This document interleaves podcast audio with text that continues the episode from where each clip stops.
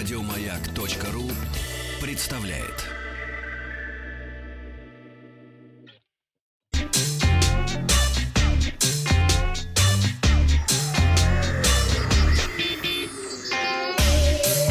Страна транзистория.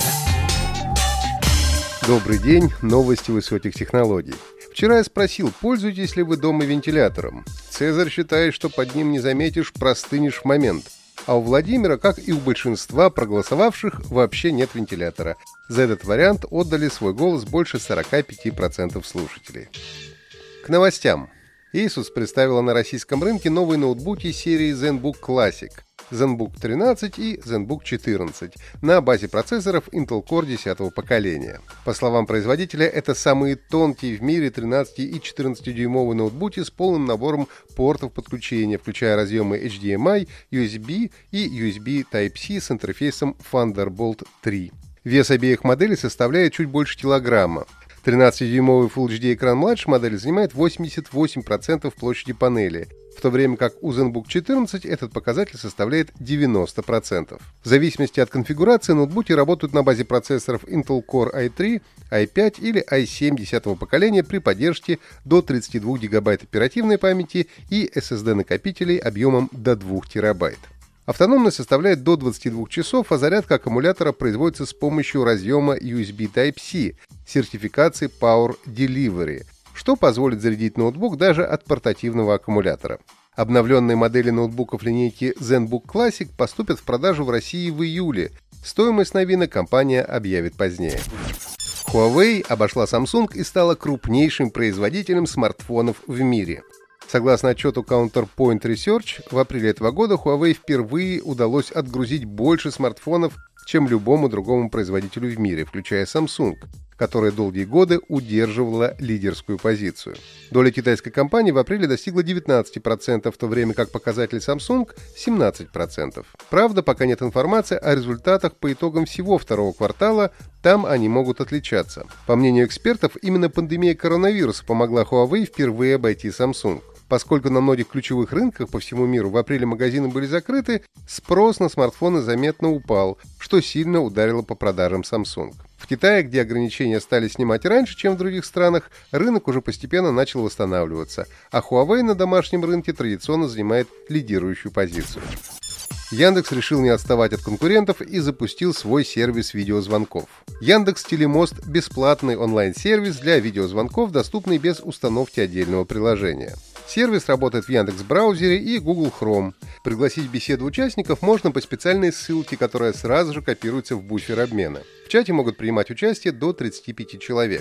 Также сервис доступен на мобильных устройствах через приложение Яндекс Диск и Яндекс Почта. Для создания видеовстречи понадобится учетная запись Яндекса. Постепенно Телемост обещает интегрировать в другие продукты Яндекса, ну а также он заработает и в других браузерах.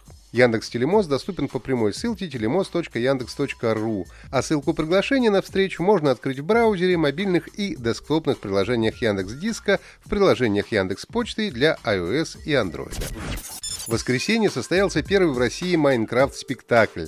На виртуальных подмостках Большого драматического театра БДТ имени Товстоногова разыграли сокращенную версию постановки пьесы Чехова «Вишневый сад». Специально для этой цели в игре воссоздали точную копию здания БДТ.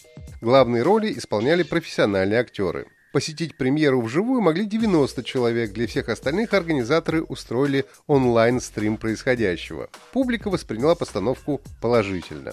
Авторы эксперимента, режиссер Эдгар Закарян и архитектор Андрей Воронов не собираются останавливаться на достигнутом и планируют в таком духе пройтись по школьной программе. По их словам, с молодой аудиторией надо разговаривать на ее языке. Опрос ВКонтакте. Вы станете смотреть Майнкрафт-спектакли? Да, это необычно. Нет, буду ходить в театр. В сервисе Apple Arcade появилась игра Little Orpheus о советском космонавте Иване Ивановиче и собаке Лайке. Игра рассказывает историю советского космонавта Ивана Ивановича, который решил исследовать центр Земли и в результате провел три года внутри нашей планеты. Первый эпизод, действия которого разворачивается в Плутонии, вдохновлен одноименным романом Владимира Обручева 1915 года, а сюжет Земли Санникова лег в основу четвертого эпизода. Затерянный океан в пятом эпизоде находится под мистическим Малепкинским треугольником, расположенным в Тишерском районе неподалеку от Перми. Также в игре есть отсылка к деревне Иванихе, описанной в одном из рассказов Замятина, автора антиутопии «Мы». В этой деревне живут все мужики Иваны с разными прозвищами, которые прорыли землю насквозь. В Little Orpheus геймерам предстоит сразиться с человекоподобными дикарями-менквами, спасаться от лап ужасающих чудовищ и нести социализм в подземные миры. Помимо Little Orpheus, в Apple Arcade вышли обновления Cover the Alps, Pac-Man Party Royale, Pinball Wizard и Агент-перехватчик. Вчера я спросил, как называлась серия видеокарт, которую выпускала в конце 90-х компания 3DFX, и уже к концу 97-го карты компании заняли 85% рынка игровых 3D-карт.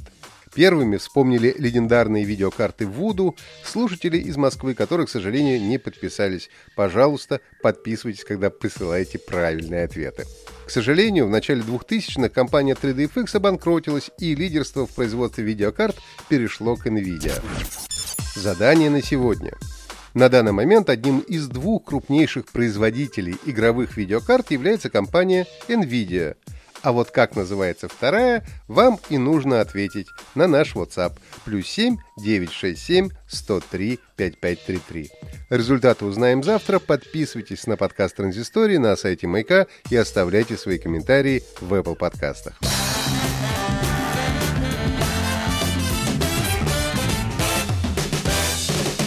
Вахтанг Махарадзе и Павел Картаев. Еще больше подкастов на радиомаяк.ру.